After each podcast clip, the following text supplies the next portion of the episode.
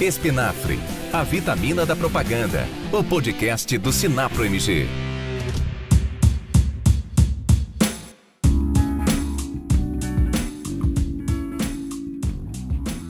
Olá a todos, sejam bem-vindos a mais um episódio do Espinafre, o podcast do Sinapro Minas. Eu sou Helder Lima e estou aqui mais uma vez cercado de amigos nessa mesa virtual de bate-papo a começar com Ricardo Melilo. Seja bem-vindo, Ricardo. Tudo bom, Helder? Como vão todos aqui da nossa mesa virtual do Espinafre? Mais um grande episódio. O tema de hoje vai ser muito bom. Vamos pôr para rodar. E diretamente de Governador Valadares, Luiz Gustavo Leão. Fala, Helder. Fala todos os meus companheiros aqui dessa mesa aqui do Espinafre, todos os meus companheiros do Sinapro. É muito bom estar aqui hoje novamente. Gostaria de cumprimentar e agradecer toda a nossa audiência, todas as agências que têm nos acompanhado, pelos feedbacks que a gente tem recebido muito bacana. Bora pra cima. E ele que tem aquele nome, aquele nome que eu digo que é um nome de poeta, Carlos de Campos. Bom dia, boa tarde, boa noite, espinafros. Tem aí mais um programa incrível para vocês que estão ouvindo. E o tema de hoje é um tema que eu confesso, mesmo com muitos anos em marketing digital, meu conhecimento em mídia programática sempre foi muito superficial. E toda vez que eu vou estudar sobre esse tema, eu vejo muito conteudista da internet deixando esse tema ainda mais hermético, para mim também mais difícil, até que eu conheci os conteúdos do Edu Sani, apresentei aqui para o pessoal do Espinafre, cara, um conteúdo extremamente didático, fácil, simples, todo mundo curtiu. E a gente teve a ideia aqui de convidar o Edu. Hoje a gente está recebendo o Edu Sani para falar com a gente sobre mídia programática. Seja bem-vindo, Edu. É um prazer te receber aqui. Por favor, se apresente para a nossa audiência. Fala pessoal, oi Helder, obrigado pela apresentação. Estou ficando honrado com toda, com toda, com todo esse discurso. Gente, obrigado pelo convite. Estou bem feliz de, de estar aqui com vocês e com todo mundo que ouve. É, bom, vou me apresentar rapidinho então, para não fazer muito jabá. É, eu sou Sani, eu trabalho com, com mídia, compra de mídia desde 2003, então aí fazem 17 anos que eu trabalho com publicidade e compra de mídia nos últimos oito anos trabalhando e me aperfeiçoando com mídia programática. Aí eu tive, já estou na segunda empresa de mídia programática, conheço bastante esse universo, os, os parceiros, os fornecedores, e espero hoje aqui contribuir com vocês, tirar todas as dúvidas e que não seja um papo, aquele papo chato, técnico, mas que seja um papo gostoso e fácil de entender. Será, Edu, muito obrigado mais uma vez. Vamos pro tema, galera.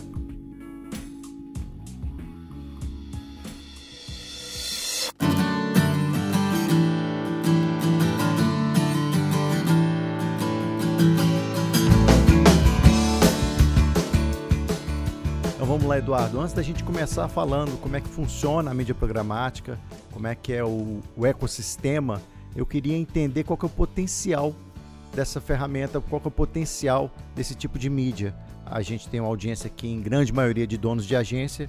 Eu queria te fazer a primeira pergunta. O que, que ganha um dono de agência, o que, que ganha uma agência apostando na mídia programática? Legal, bacana.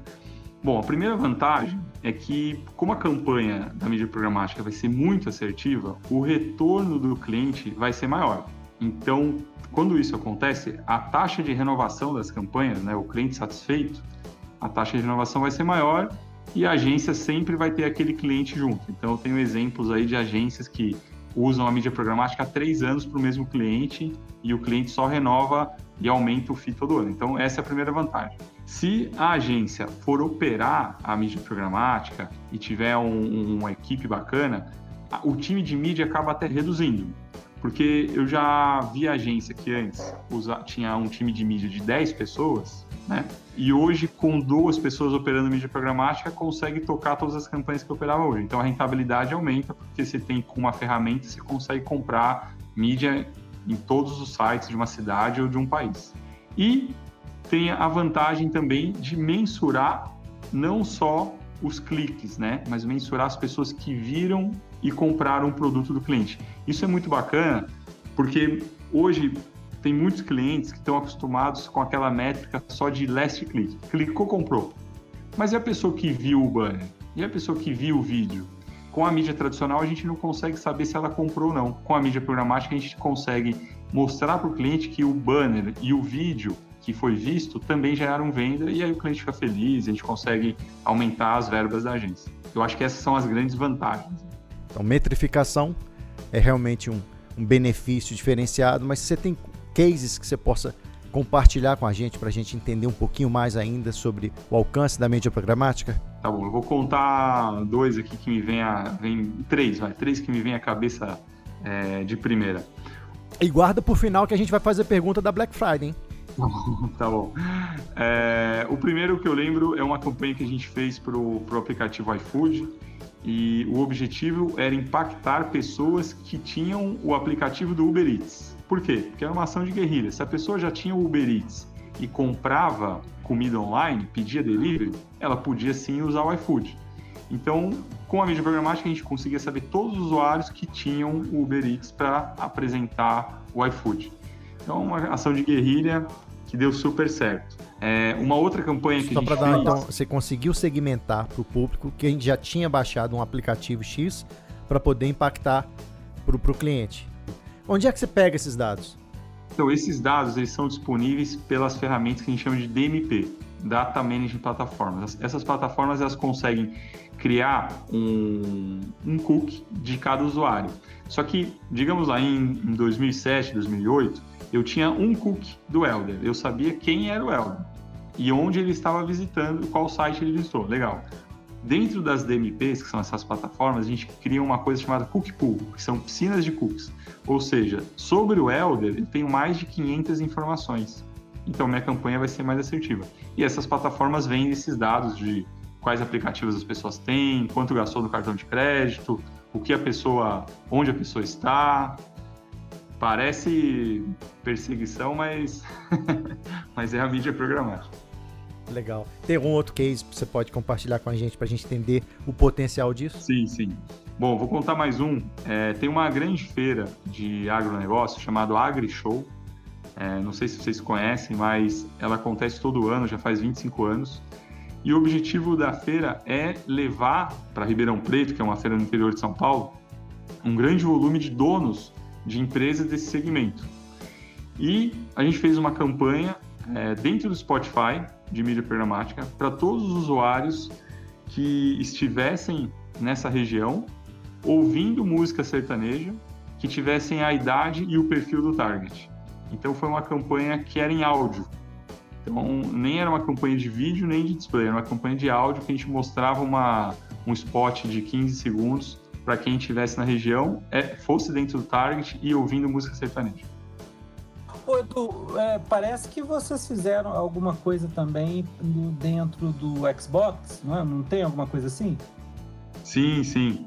A gente fez, agora na, na pandemia, Carlos, o número de pessoas jogando aumentou muito. E hoje, o interessante de quem joga, eu, eu tinha um certo preconceito, eu, eu olhava assim, quem joga videogame deve ser aquele menino comendo salgadinho, cheio de espinha, aquele bem nerd. Não é. Primeiro que quem mais joga videogame no Brasil são as mulheres, 56%. E a, as mulheres entre 25 e, e 35 anos é a maior faixa. Legal. Então quem joga videogame e joga online, é, no Xbox, a gente tem a possibilidade de entregar a mídia programática. E no caso tinha um cliente que queria divulgar um, um jogo novo, que era o Resident Evil. Então a gente divulgou esse jogo, a pessoa estava jogando online e durante a troca do jogo ou durante ele escolher o jogo que ele ia jogar, ele via o anúncio do Resident Evil. Então era uma segmentação bem bacana, porque impactava exatamente o target.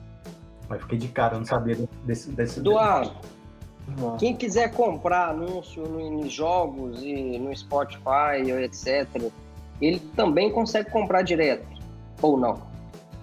No Spotify, sim. O Spotify tem um time comercial, você pode ligar e comprar direto. Só que direto com o Spotify, a única desvantagem é que o investimento é um pouco maior. É, quando se compra via mídia programática, eles têm um espaço dentro, dentro do Spotify, né? o time comercial tem um espaço para vender inventário para a programática. Então tem valores mais acessíveis. Mas pode sim ser comprado direto com o veículo, como qualquer veículo. Né? Então, liguei hoje na Globo.com, quero fazer um anúncio, eu posso fazer sem ser mídia programática. posso ligar para eles lá e negociar. Só que eu não vou ter a vantagem de ter toda a segmentação de dados que tem nas DSPs. Porque a DSP, que é aquela plataforma de compra, está conectada com as DMPs, que são as plataformas de dados. Então, a diferença de comprar direto com um veículo ou comprar via mídia programática é que comprando via mídia programática você usa os dados e direto com o veículo não.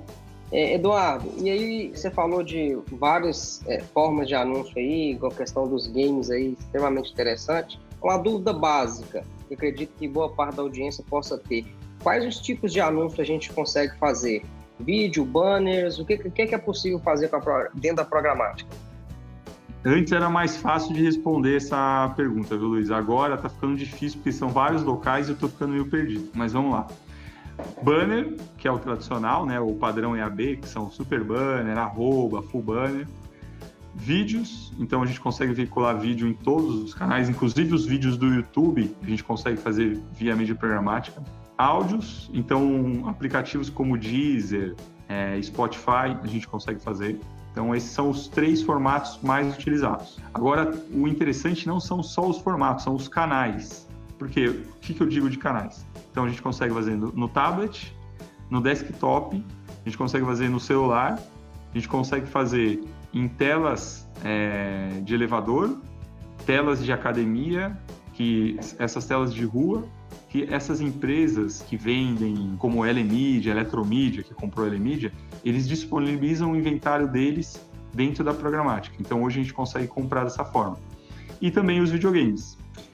Então são seis canais com três formatos principais.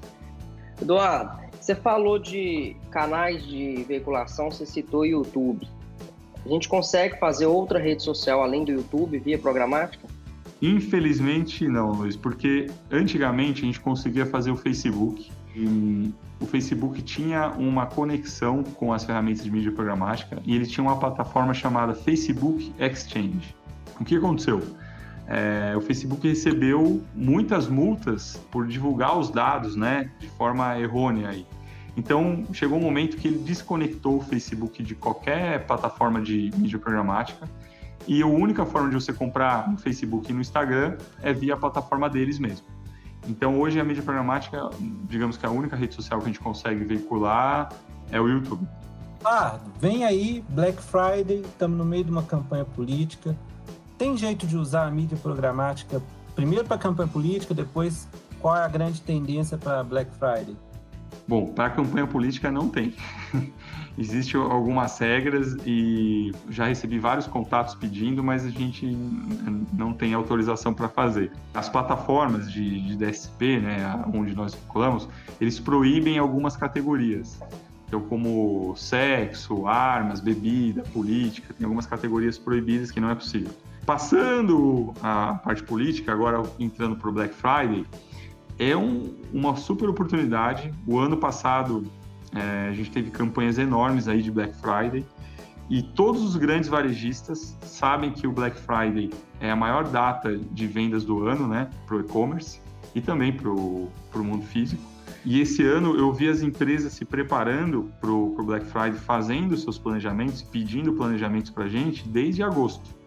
Então, agosto a gente começou a fazer o planejamento para algumas empresas, setembro a gente fez muitos planejamentos, e agora a gente está em outubro, né? Então, tem muita campanha que vai entrar com Black Friday. Posso contar até algumas estratégias se vocês acharem que vale oh. a pena. Ah, conta, conta, Por favor, por favor. Bom, vou contar umas estratégias então para o Black Friday. A gente sabe que todos os anunciantes usam Google, né? Google Search, porque a pessoa vai entrar lá na busca e vai ver o produto ali. Mas ali quem entra já sabe o que quer comprar. Então, a guerra ali vai ser, vai ser grande. Todos os anunciantes também, as agências, põem Facebook e Instagram no plano. E eu concordo, tem que colocar porque são as redes sociais mais utilizadas. Normalmente, Google, Facebook, Instagram já tomam aí do planejamento de mídia online dos clientes uns 60, 65%. O restante da verba, os, os anunciantes usam em outros canais. Fala, cara, vamos testar outros canais que a gente precisa que, a, que as pessoas conheçam o nosso produto. Então, não só que ela vai buscar no Google comparar, mas eu preciso que elas conheçam e vejam que a gente tem essa promoção, esse produto. E quais são os canais que eles usam para isso? Os grandes portais, os portais de nicho, os sites, os blogs. E aí, imagina uma agência tendo que ligar para 15 portais, 20 portais para subir uma campanha de Black Friday. Se pode usar a mídia programática, a gente sobe em, em 24 horas em mil sites daquele segmento para o público certo. Então, as estratégias mais utilizadas são formatos de alto impacto em grandes portais, com mídia programática, segmentação ao target, então eu quero só impactar homens de 20 a 30 anos interessados em comprar a camiseta do Cruzeiro. Estou dando exemplo. Outra segmentação muito utilizada é o remarketing. Só que o remarketing do, da mídia programática é diferente do remarketing que o Google faz normalmente, porque a gente consegue determinar a frequência. É, e também tem a vantagem de trocar os banners automaticamente. Outra estratégia bem conhecida dentro da mídia programática é o lookalike. O que é o lookalike? É buscar usuários semelhantes aos que já compraram. Então, assim, quem opera o Facebook e o Google já conhece a estratégia de lookalike.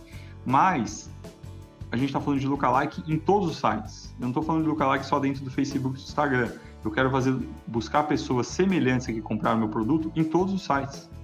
Se tem alguém que é parecido, tem um perfil parecido de compra com quem já comprou aquela garrafa de vinho, eu vou buscar essa pessoa onde ela estiver. Se ela estiver no UOL, no UOL. Se estiver no Google.com, se estiver no Terra, se estiver vendo um vídeo no YouTube, eu vou buscar.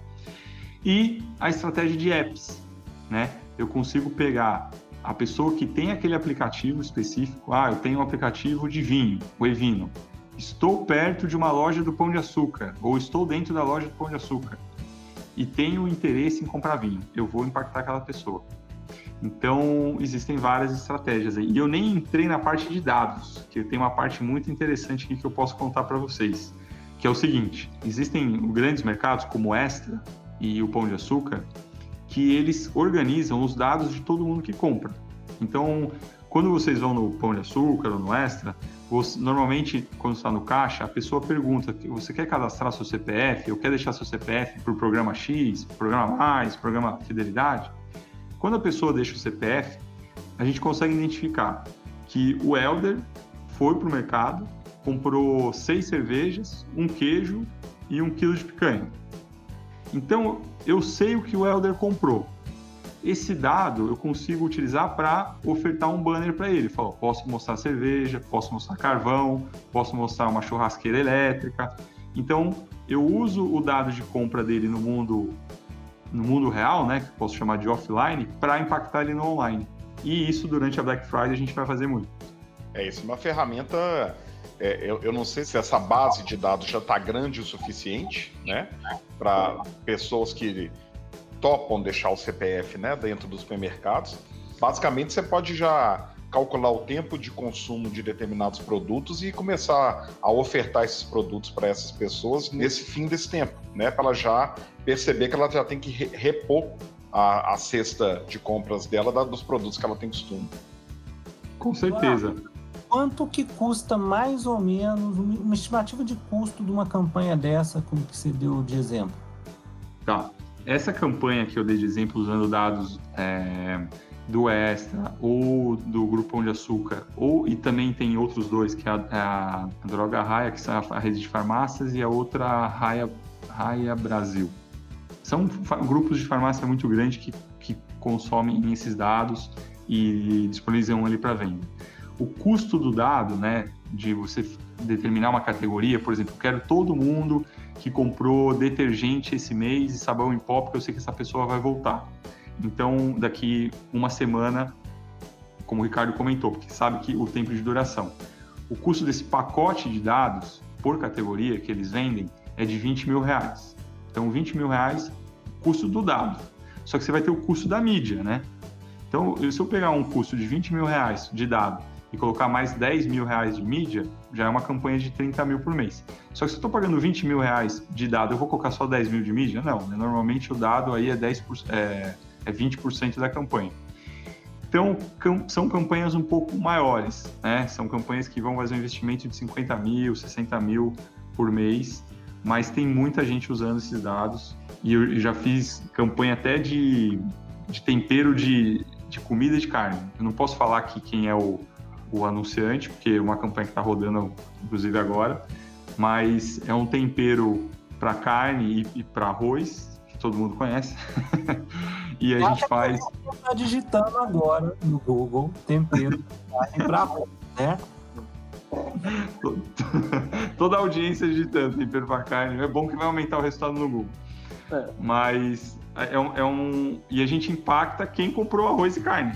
Então a gente sabe que a pessoa está nesse momento.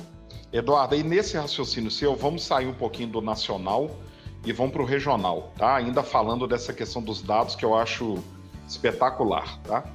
Se a empresa, se uma empresa, uma rede de supermercados, não disponibilizar esses dados, ela, ela não, mesmo que ela tenha essas ações internas de captação de CPF, ela pode não estar tá disponibilizando esses dados, não estar tá vendendo esses dados para nenhuma, nenhuma plataforma, né? Eu consigo sugerir que ela faça isso e ela começar a ofertar esses dados para serem disponibilizados para venda?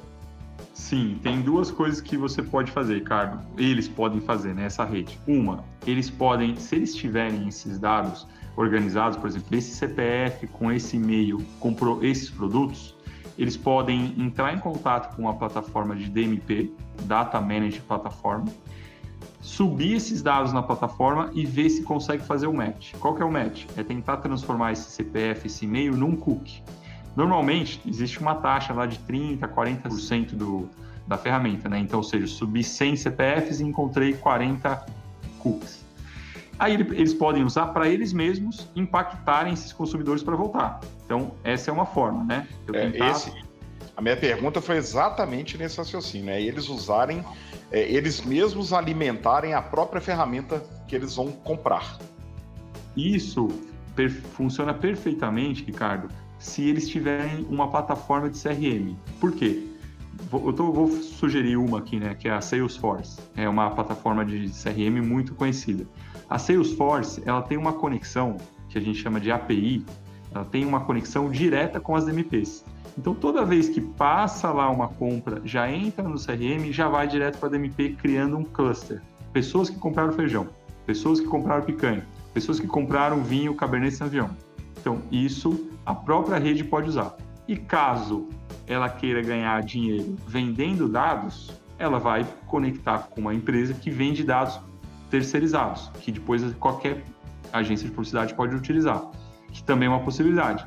Por isso que hoje Vou dar um exemplo aí do Pão de Açúcar. Eles vendem, eles ganham dinheiro vendendo produto, vendendo serviço que eles fazem e também ganham dinheiro vendendo dados. E ganham bem. A pergunta que não quer calar, isso é legal? Essa questão dos dados. Com a LGPD, tudo tem que ser aprovado, né? A partir, do, a partir desse mês, tudo foi. É por isso que mudado. eu estou perguntando, como é que fica isso com a LGPD? Olha, todas as empresas que são de dados, a maior parte, elas são empresas de fora do país. E elas já estavam dentro das regras de proteção geral internacional. Então, eles, eles só se adaptaram para as regras brasileiras. As empresas brasileiras, para a gente utilizar esses dados, né, eles precisam da aprovação do usuário. Eu fui fazer um exame médico esses dias, um exame de sangue, e quando eu fui assinar embaixo, tinha um termo que fala assim que eles autorizavam, se eu autorizava, utilizar meus dados no exame de sangue.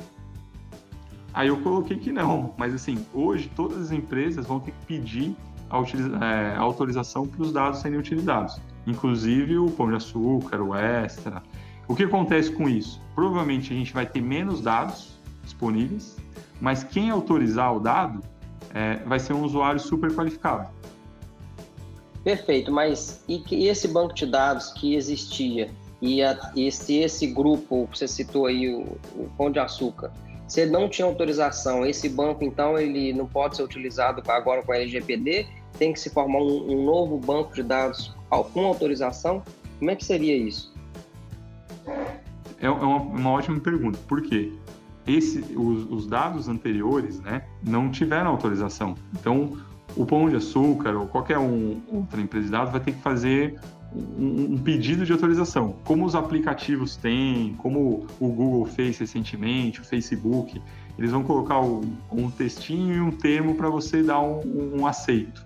Então eles vão ter sim que, que refazer os dados. É, eles já estão fazendo, é, como você mesmo falou, é, várias, em vários momentos eu já recebi essa solicitação de aceite Eu recebi recentemente da Localiza. Eu recebi, da, eu recebi da americanos.com. Pois é, e eles mandam, assim, e para ser sincero, o texto é tão longo, tão chato, eu não li e aceitei porque eu queria receber. Mas é, eu, eu imagino que muitas pessoas fazem o mesmo. Mas eu acredito que sim, o número de dados caia, só que fique mais qualificado. Agora, é... como eu faço para tirar os anúncios do Sazon que não saem mais da minha tela?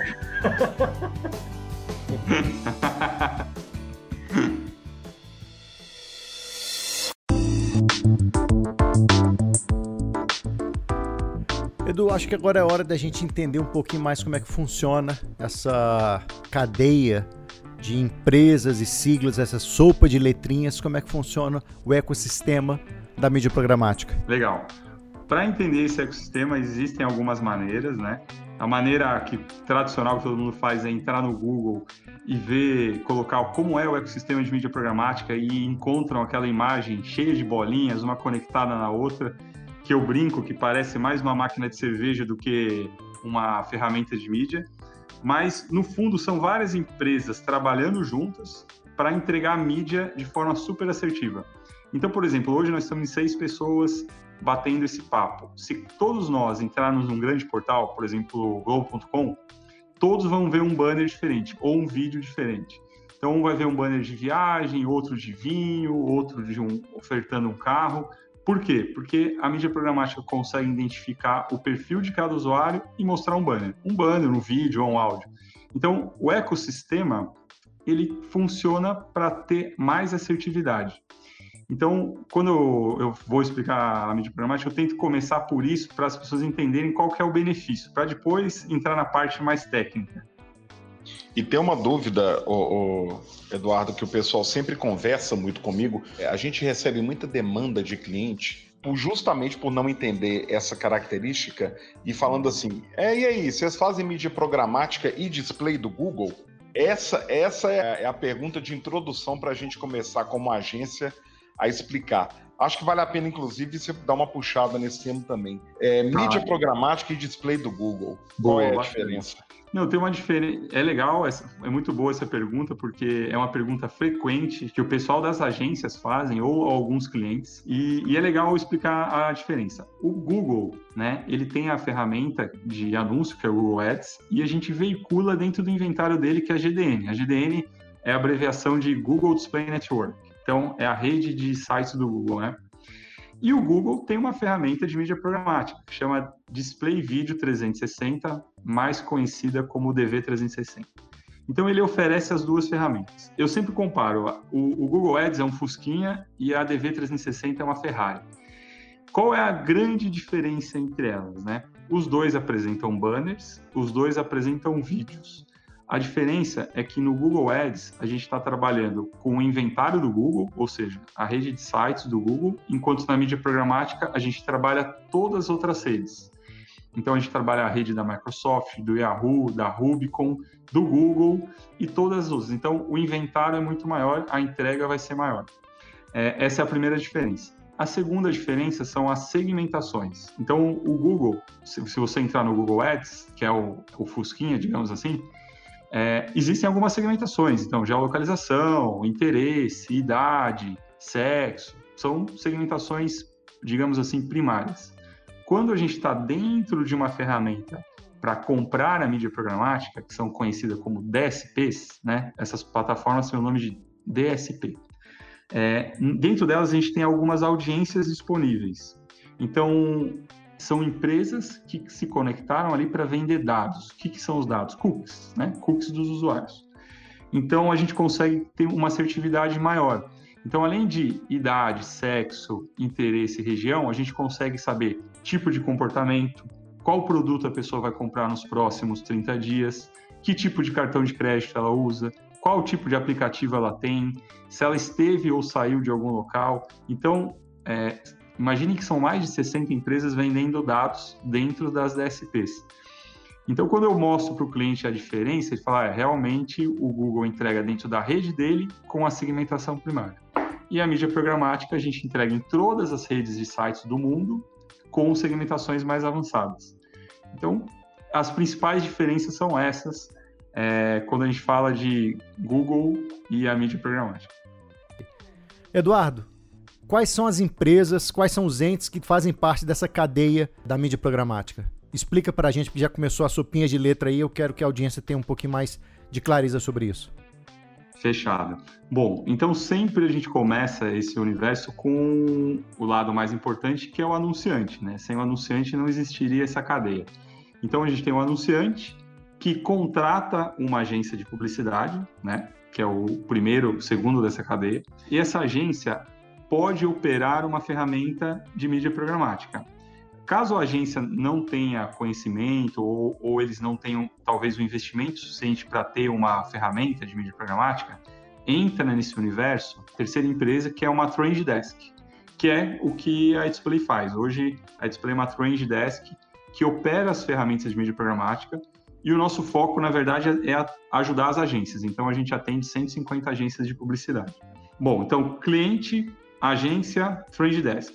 A Trend Desk opera a DSP. O que significa DSP? Demand Side Platform. É uma plataforma de compra de mídia.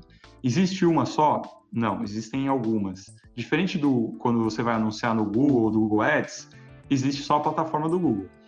Com mídia programática existe, eu vou falar algumas aqui, né? A DV360, que é do Google, a MediaMath, que é uma empresa americana, existe a Verizon, que é o antigo Yahoo, a Chandler, que é uma terceira ferramenta, e aí a gente vai expandindo para muitas outras ferramentas que existem como DSP.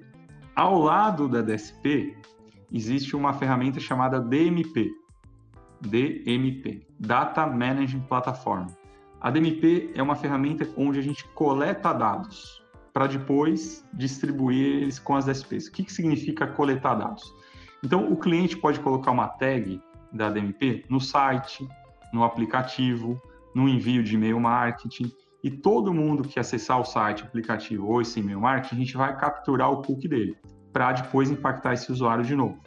E também a gente pode subir na DMP e-mails e CPFs de usuários para fazer uma técnica chamada match. O que, que é o match? Imagina uma empresa de vendas que tem lá 100 mil e-mails de pessoas, mas nunca não tem os cookies dessas pessoas, né? Para depois fazer uma campanha de mídia. A gente sobe essa base de e-mails dentro da DMP e faz o chamado match. Então, a DMP ela conecta dados às DSPs para as campanhas serem mais assertivas. Isso, eu vou fazer um parênteses aqui, que a DMP ela tem duas funções, né? Tem dois tipos de DMP. First Party Data, que são dados do cliente. E tem as DMPs que a gente chama de first, é third party, que são as DMPs com dados de empresas terceiras, como Serasa, Experian, Buscapé, Naveg, Tail Target, BlueKai, que é uma empresa da Oracle. Ou seja, são empresas que já têm dados do mercado brasileiro e do mundo que são conectados ali para a DSP. Então, recapitulando: cliente, agência, trend desk, DMP, DSP. Já foram cinco. Depois a gente também tem um, uma ferramenta que talvez muitos mídias já tenham ouvido falar, que é o WhatServer. O WhatServer é uma ferramenta onde a gente hospeda as peças, a gente contrata para hospedar as peças. Ele também serve como um auditor da campanha, então, às vezes, uma campanha de um seguinte portal fala que entregou 10 milhões de impressões, mas o AdServer falou, não, entregou é, 9 milhões. Então tem uma tem falta ainda um pouco. Então eles todas as grandes campanhas de anunciantes que tem empresa fora, eles querem usar um AdServer na campanha. Esse já seria o sexto. Tem bastante coisa ainda, hein, gente? Não se percam aí. Depois a gente pode até passar um, um, um roteirinho aí do que são cada um escrito. A DSP se conecta a uma ferramenta chamada Edge Exchange. A Edge Exchange é como se fosse um hub que conecta todos os sites, blogs, é, aplicativos. Então a Edge Exchange não existe só uma, existem várias, mas existe, por exemplo, uma Edge Exchange que conecta todos os aplicativos, uma outra Edge Exchange que conecta todos os blogs. Que, qual o objetivo disso? Você não precisar, né, quem está operando a mídia programática, falar com cada um dos sites, cada um dos blogs você só conecta a sua campanha na Edge Exchange e vai conseguir subir uma campanha em 10 mil sites em 24 horas. Então, ela é um hub que conecta todos esses sites. E hoje não são só sites que estão conectados à Edge Exchange, são sites, aplicativos, empresas de OH, né, que a gente chama de DU hoje, que são as empresas de é, tem telas em elevadores, shoppings, cinemas, por aí vai. Videogames, então o Xbox hoje está conectado à Edge Exchange, a gente consegue comprar mídia programática ali. Bom, chegamos aí na Edge Exchange. Agora vamos para o outro lado, que é o lado do veículo, né?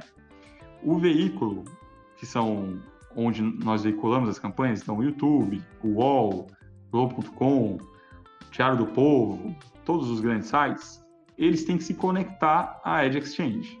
Mas para eles se conectarem, eles precisam utilizar uma ferramenta. Essa ferramenta chama SSP, Sell Side Platform, ou seja, é uma plataforma que ajuda os veículos a venderem a mídia, o espaço, inventário deles nesses portais. Porque é, do nosso lado, do lado do anunciante, do comprador, nós temos uma ferramenta que nos ajuda a comprar, nos ajuda a comprar, que é a DSP. Do lado dos veículos, eles têm a SSP, que é uma ferramenta que ajuda a vender.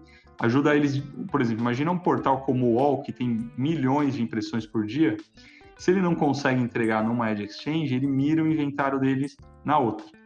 Bom, contei aí, gente, pelo menos 11 empresas que fazem parte do ecossistema de mídia programática e imaginem o interessante que o leilão, né, é, a forma de compra de programática é muito similar do Google Search, né, que é um leilão, quem paga mais que aparece. E esse leilão, ele acontece em 37 milésimos, que é enquanto a página do site está carregando. Então são várias empresas funcionando ao mesmo tempo, são 11 empresas, né, funcionando de uma forma que faça a mídia ser entrega para o usuário certo, na hora certa, em menos de 37 milésimos. Espero que tenha ficado claro. Eu sei que foi um, um, uma resposta um pouco longa, mas, por favor, me perguntem aí se tiverem dúvidas. O Edu, sabe Eduardo. aquele meme do John Travolta, perdido, procurando assim algum lugar e agora onde estou? Eduardo, é, já que você está falando aí do, do básico, boa parte da nossa audiência são agências tradicionais. Vamos falar aí, agência que está querendo trabalhar dentro da sua estratégia a mídia programática. É melhor ela fazer dentro dela ou terceirizar? Olha, eu já ajudei algumas agências a internalizarem isso, né? É, e outras eu falo, eu acho que está mais no momento de eu de você terceirizar e eu te ajudar porque eu tenho experiência com a operação. Qual que é o, o grande desafio das agências, Luiz? Primeiro, para ter uma ferramenta de mídia programática, é, você precisa contratar uma licença dessas ferramentas.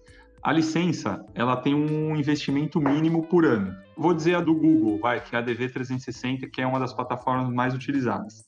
O investimento mínimo por ano é de 900 mil reais. Então, não é toda agência que tem 900 mil reais no ano para a programática. Então, esse é o primeiro. Talvez... Quase nenhuma, né? Vai ter, vai ter isso disponível para fazer esse investimento sem ter o conhecimento inicial, né? Talvez. Pois é. Então, o que, que eu recomendo? Falo, olha, é, enquanto ainda vocês não tiverem, não têm conhecimento, me contratem porque não tem um mínimo de investimento, esse mínimo de investimento, você pode fazer com um valor bem menor. Eu já tenho a licença e a gente está dividindo entre várias agências. Então, esse é o primeiro ponto. O segundo ponto, Luiz, é ter profissionais que saibam operar a DSP e a DMP, porque é, é, um profissional que já tem experiência em operar muito bem o Google Ads, o Facebook Ads, o LinkedIn, só que a gente nem chama mais de mídia na display, a gente chama de trader. E no mercado inteiro a gente chama de trader, que é para comparar com o pessoal da bolsa, né? Então ele tem que ter um conhecimento muito específico.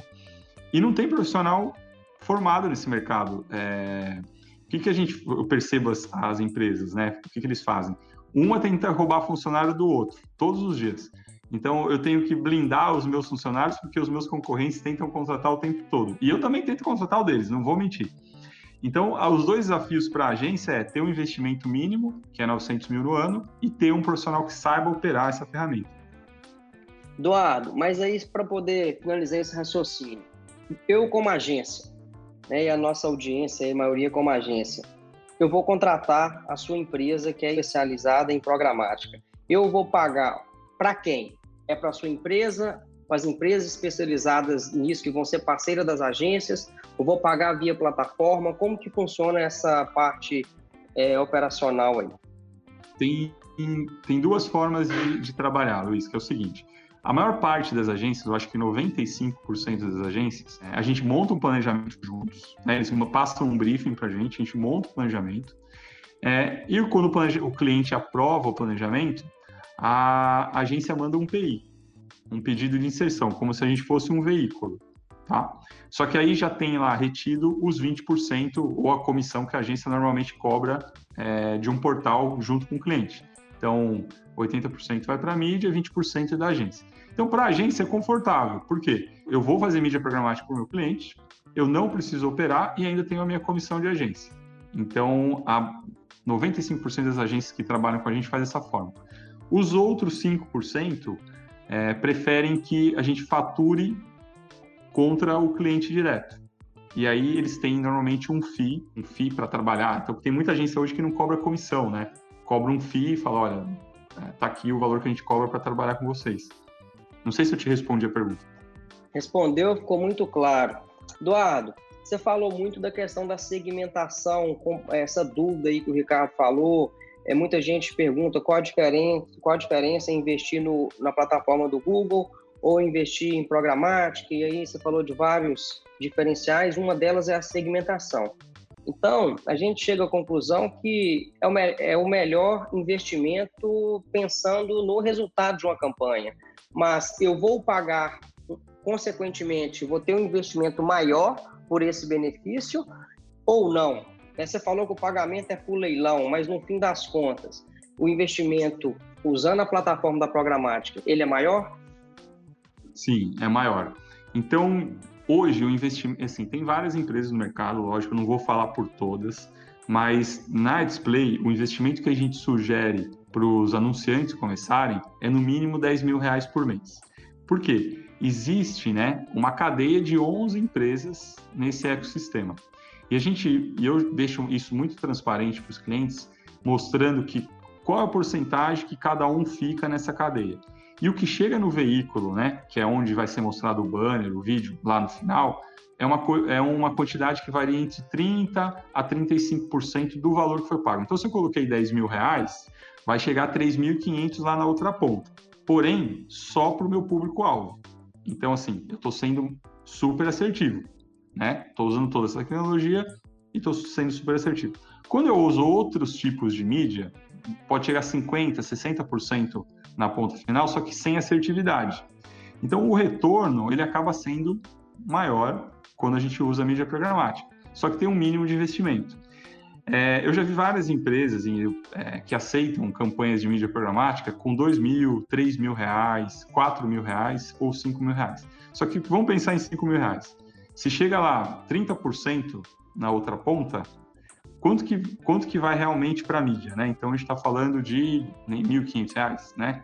E R$ 1.500 dividido num mês não vai dar, vai dar pouquíssimo por dia. Então, a maior parte desses anunciantes que testaram mídia programática com 5 mil, 6 mil reais por mês, eles têm uma visão que a mídia programática é ruim. Mas é porque foi vendido errado para eles. Então, eu sempre recomendo, falo, olha, e tem gente que pede para mim, ó, oh, eu quero fazer uma campanha com 8 mil. Eu falo, não é o momento. Põe esse dinheiro no Google, no Facebook, no Instagram.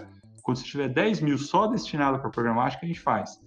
E nunca falo para o anunciante tirar dinheiro do Google Search ou do Facebook para fazer mídia programática. Eu falo, ó, continua fazendo Google, continua fazendo Face e busque um investimento adicional para fazer programática, porque um complementa o outro. Agora, é, é, essa questão desse raciocínio é interessantíssimo, é, muitas agências que administram contas do governo, por exemplo, o governo, não, a maioria não contrata diretamente, por exemplo, o Facebook. E aí é intermediado por uma empresa que também é considerada um veículo. E aí o raciocínio eu acredito que é o mesmo, porque na mídia do cliente investida do valor bruto, tem o desconto padrão da agência, tem o, o, o valores que são de impostos, tem o, o valor dessa empresa que intermedia e no fim das contas vai chegar lá mas na ponta mais ou menos 30% mesmo da mídia. Então eu nunca posso considerar no investimento de uma conta do governo, por exemplo, se eu colocar lá 20 mil, que eu vou estar efetivamente investindo 20 mil no cliente, como se o cliente fosse um cliente privado e estivesse pagando um boleto do Facebook. Então acredito que o raciocínio é mais ou menos por aí, não é, Eduardo? Porque tem que tirar o desconto padrão da agência, tem impostos, tem a parte da, da empresa, no caso como a sua, que faz a intermediação. O raciocínio seria esse? Sim, exatamente esse. É que governo é um caso à parte, né? Quando a gente vende para o governo, é, o governo. Não sei de onde surgiu uma regra lá da SECOM que o governo não poderia comprar mídia programática, mas dentro das agências que atendem o governo, compra-se como rede de sites ou como rede de display. Mas no final das contas, são as empresas de mídia programática que estão operando. Mas, é, mas o raciocínio que você teve é esse mesmo. Tem o desconto da agência, tem o desconto de todos os intermediários, né? Que a Trend Desk, a DSP, a DMP, a Edge Exchange, a SSP vai chegar de, de 20, 30 até 35% no veículo.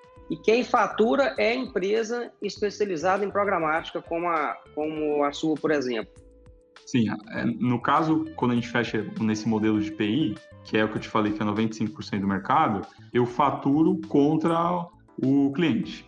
Só que eu recebo uma conta todos os meses né, dessas ferramentas que eles me passam é, para pagar o que foi veiculado. Eu vou aproveitar que você está falando aí de uma barreira de entrada que não é fácil e me fez lembrar, por exemplo, do Native Ads, que é uma outra forma de você anunciar também, onde a barreira de entrada é proibitiva para anunciantes pequenos, por exemplo. É, geralmente a galera que está fazendo native ads vai entrar, sempre escuta dos mais experientes. Cara, separa uns 10 mil reais para você queimar, na verdade é compra de dados, para até você começar a ter tração, otimizar e começar a ter ROI positivo, né?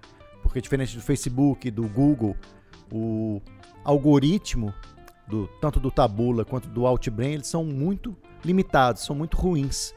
E você tem que fazer toda a otimização praticamente na mão. Como é que funciona na mídia programática? Em quanto tempo você começa já a ter retorno sobre esse investimento? Bom, eu tenho muitos executivos, né? Hoje são 14 executivos espalhados no Brasil.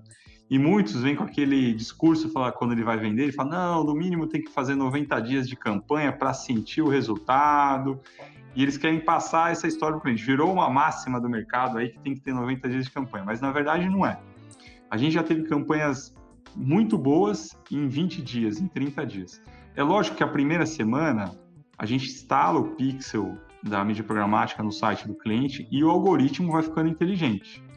Então, uma semana, a campanha já está tendo um ótimo resultado. É, mas também não faz milagre. Não tem campanha de, de cinco dias que vai chegar e falar, nossa, que resultado maravilhoso. Não, na primeira semana que ele começa a ficar bom. E aí, 30 dias eu acho que é um tempo ideal para fazer uma campanha, porque tem tempo de correção de rota, né? A gente tem os traders otimizando as estratégias. Então, em uma semana não vai dar tempo de fazer isso. Em um mês dá tempo. É, só para entender, então pegando todo o funil, desde a awareness até a conversão, você imagina mais ou menos 30 dias, é isso? Sim, sim. Só que a conversão na mídia programática é uma conversão um pouco diferente, digamos assim. Quando a gente fala de Google Search, é last click, né? As pessoas que entraram, buscaram comprar o celular iPhone, clicaram no anúncio, entraram no Magazine Luiza e compraram o produto. Na mídia programática, a gente consegue acompanhar a trajetória do usuário. Então, a gente ver quem o usuário viu o banner no wall, aí depois ele saiu do wall, foi impactado em outro site, viu um vídeo, entrou no site, clicou no remarketing, no dia seguinte ele foi lá no Google, pesquisou e comprou. Então a gente chama isso de conversão assistida ou conversão atribuída. Então a gente mostra o quanto que o Google converteu influenciado pela mídia programática. Eu gosto de, Helder, eu gosto de fazer um paralelo com a seleção brasileira jogando. O Neymar é o que faz o gol. Foi lá, cruzaram na área e o Neymar colocou para dentro de cabeça. Só que a bola saiu lá do zagueiro. O zagueiro passou para o lateral, ajeitou para o meio de campo, o meio de campo esticou, foi lá, alguém cruzou e o Neymar fez o gol. O gol foi só do Neymar? Foi do time inteiro. E na mídia programática a gente consegue acompanhar isso também. Qual é o caminho, a trajetória que o usuário fez antes de entrar no Google e converter? Tudo isso que você está nos falando é um trabalho altamente técnico, é um trabalho de equipe. E a minha curiosidade vem de onde que as pessoas estão aprendendo a usar isso, a, a mídia programática, é, de um modo correto, de um modo mais efetivo. Porque isso não está em, em cadeira de universidade por enquanto. Onde se aprende isso? É, é uma boa pergunta, Carlos, porque hoje, quem educa o mercado acabam sendo as empresas que operam mídia programática, as trend desks. Então, eu vou falar de três empresas aqui que são meus concorrentes e fazem o mesmo trabalho que eu tenho feito, que é produzir vídeo, workshop, palestras sobre mídia programática. Porque o que a gente percebeu que é primeiro a gente tem que educar o mercado para depois ele poder comprar a mídia programática. Então, por exemplo, o Google. O Google tem cursos online sobre como operar mídia programática. A Riemp, que é um, uma outra empresa de mídia programática, também faz o mesmo trabalho. A Publia, que é uma empresa, uma trend desk do Sul, eles fazem muito conteúdo. E a Display também. A Display, esse ano, a gente fez uma produção de 36 vídeos com uma produtora, a gente fez conteúdo, explicando passo a passo o que é cada etapa da mídia programática, as otimizações, enfim. E o ano passado, né, que não teve pandemia, durante o ano inteiro a gente conseguiu fazer 28 workshops dentro das agências, ensinando todo esse processo. Fora isso, existem três escolas que eu conheço que dão um curso de mídia programática. Uma é a IAB, né? A IAB é uma associação das, da, dos anunciantes. A Com School, que foi um, um local onde eu dei aula. Com School é uma escola que fica ali na Avenida Paulista, em São Paulo. E tem uma faculdade onde eu dei aula durante um ano e meio, pessoal da pós, que é a SPM. Então, eu, eu dava uma aula de oito horas sobre mídia programática. Então, existem alguns canais, mas ainda é, é limitado. Uma das estratégias que eu fiz, Carlos, é, até para ajudar o mercado como um todo, eu disponibilizei um curso gratuito de mídia programática. É um curso introdutório de duas horas, duas horas e meia no máximo, é, naquela plataforma, eu não sei se você conhece, que chama Udemy, ou algumas pessoas chamam de Udemy. Sim, de, de, a, gente, a, gente, coloca o link também depois no, no podcast para quem estiver interessado. Sim, sim. O curso gratuito já tem mais de 5 mil alunos que fizeram o curso, então sempre eu recebo o pessoal agradecendo, elogiando, alguns criticando, e é normal ter crítica, né? Porque tem gente que quer mais conteúdo. Fala, Pô, eu entendi isso aqui, mas eu quero mais. Como que eu opero a ferramenta? é a principal pergunta que eu recebo. Ah, eu já entendi como funciona, mas agora como eu opero? E esse é o grande desafio, porque assim, o Google Ads é uma plataforma gratuita. Todo mundo consegue criar um login e começar a criar no, no Google Ads. No Facebook também. Então dá para brincar. Agora, a plataforma de DSP, que é onde se opera a mídia, ela é uma licença que é caríssima, 900 mil reais no ano. Então, não tem como você dar uma, licença para todo mundo brincar. Então, hoje, os traders que eu tenho, as pessoas que operam para mim as ferramentas da display, ou eles já sabiam operar e eu puxei de alguma empresa, ou eu tive que treinar eles a partir do momento que eles começaram a sentar no escritório. E isso que está acontecendo, na hora que você falou em relação ao investimento, Eduardo, uma coisa que me parece que vai é, acontecer como em, em, todas as demais mídias é inflacionar o mercado, né? Você falou que o investimento mínimo aí que a gente tem que fazer é, o ideal para começar a ter um resultado é, é, viável dentro da programática de 10 mil reais, mas quanto mais eficiente for esse, esse mecanismo e mais anunciantes, mais empresas começarem a buscar, vai haver uma inflação desses investimentos, concorda? Eu estou pensando em cima disso agora, cara, mas o que acontece?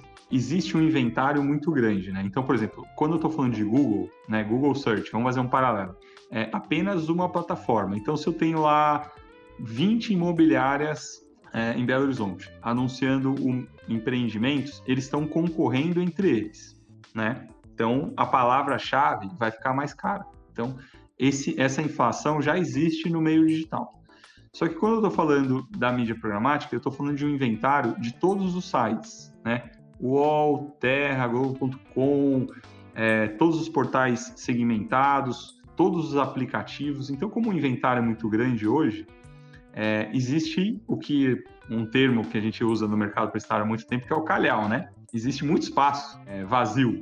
Então, ainda é mais barato. E tem uma coisa que fez esse ano a mídia programática mais barata, que foi o seguinte: o volume de acessos nos sites durante a pandemia aumentou muito, porque o pessoal ficou muito mais em casa, muito mais no celular. Então, como os sites e os grandes portais tiveram mais acesso, eles tinham mais inventário. Como eles tinham mais inventário, o, a oferta aumentou, ficou mais barato. Então, esse ano a gente pagou menos na mídia programática do que em 2019. Bacana, bem bacana. Eduardo, a gente está chegando no final. Se deixasse, a gente ia ficar conversando aqui até a madrugada, porque o papo está muito bacana, muito mesmo. é, o potencial que a gente pode chegar, a forma como a gente pode abordar os possíveis prospects. Mas eu quero saber o seguinte: se as pessoas tiverem ainda mais dúvida, não é um tema que se esgota em um podcast. Se as pessoas quiserem entrar em contato com você, te mandar pergunta, como é que elas vão te achar nas redes sociais? Bom, para me achar é fácil. No Instagram é EduSani. No LinkedIn também eu estou com Eduardo Sani. E eu tenho uma lista de transmissão do WhatsApp que eu envio uma novidade por semana. Então, quem quiser receber alguma novidade de mídia programática toda semana no, no próprio WhatsApp, é só mandar um, um Oi Edu, quero receber novidades para o meu telefone. Eu vou passar o número aqui. É 11 9 9180 1740. Então, manda Oi Edu, tudo bem? Quero participar da sua lista de transmissão. Aí eu já coloco na lista e toda semana eu mando um vídeo ou algum documento ou algum estudo. O último estudo que eu mandei foi sobre o Black Friday 2020. Eu tô nessa lista. Repete o número, porque essa lista é muito bacana. Repete o número, por favor, para o pessoal entrar. Tá bom. O número é 11 99180 1740. Muito bom. Eduardo, muito obrigado. Valeu demais esse compartilhamento de informação. Gente, Carlos, Luiz, Ricardo, Jeff que está aí operando o nosso som, muito obrigado. Algum, alguém quer dar uma palavra final? Eu achei uhum. ótimo esse podcast. É bom saber que a gente ainda tem um mar de informação e de conhecimento para adquirir. Acho que se a gente cada vez mais deixar nossa, nossa comunicação, nossa mídia e nosso entendimento mais técnico, por exemplo, com o estudo de mídia programática e aplicar isso para os nossos clientes, mais eficiente a gente vai ser e vai validar ainda mais a capacidade de estratégia que a gente tem. Muito bom. Parabéns, gente. Valeu aí todos os ouvintes aí pela audiência e até o próximo Espinafre. É isso aí, até o próximo espinafre. Se você não tiver nada para fazer entre esse e o próximo espinafre, eu sugiro digite tempero de carne e arroz no Google. Vê o que acontece. então, deixa eu posso fazer meus agradecimentos? Claro, por claro. favor. Bom, gente, eu agradeço muito aí o convite, foi super bacana o bate-papo, voou aí uma hora e meia, foi, foi demais. As perguntas foram ótimas, por isso que o bate-papo foi bom. E fico à disposição para quem quiser tirar dúvida, é, perguntar. Estou nas redes sociais como EduSani, pode mandar para minha lista. E fico à disposição de vocês também da Sinapro, caso vocês queiram organizar um workshop, posso fazer um workshop de mídia programática para as agências sem custo nenhum. Só vou pedir um café e um pão de queijo. Tá, já está convocado, só vou passar então para você a agenda. E agora que você falou ao vivo, em público, não tem como voltar atrás mais, tá? Vai ser um prazer, vai ser um prazer. Maravilha, galera. Um abraço. Até o próximo episódio do Espinafre. Valeu. Um abraço.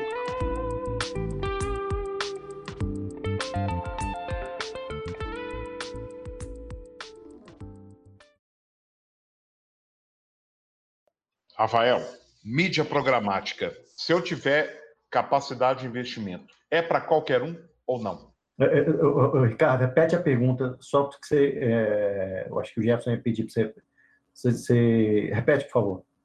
Eu quero fazer uma pergunta para o Rafael. É porque é Eduardo, é Eduardo. Foi boa, hein? Cara, quinta-feira de noite, se eu acertar meio nome, você já me dá um lucro, entendeu? A, a, a pergunta... sem, problema, cara. Todo mundo fala que eu tenho cara de Rafael. Rafinha é sacanagem. A pergunta que eu quero fazer para o Eduardo é assim: por que, que ele chama Eduardo e não Rafael? É tipo isso. Como é que ele teve a ousadia de chegar aqui com esse nome? Eu, não, não me, eu me lembro de outro nome desde sempre.